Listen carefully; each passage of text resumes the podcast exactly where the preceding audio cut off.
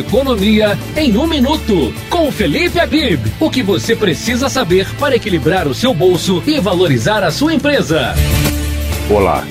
Com a taxa básica de juros no menor nível da história, o investidor pessoa física surpreendeu muita gente, ao não apenas permanecer, como aumentar a presença na bolsa, mesmo durante a pandemia. A falta de atratividade da renda fixa, combinada ao acesso facilitado às ações com a expansão das plataformas digitais, responde por boa parte da migração em massa.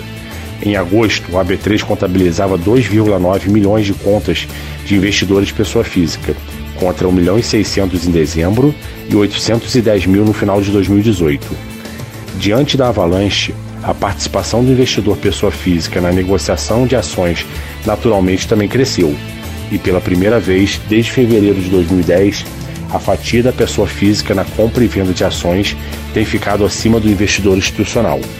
É o brasileiro descobrindo cada vez mais que existem outras opções além de poupança ou CDB para suas economias. Abraços e boa semana. Você ouviu Economia em um minuto com Felipe Abib. Esta e outras dicas você confere no site tribunadepetrópolis.com.br.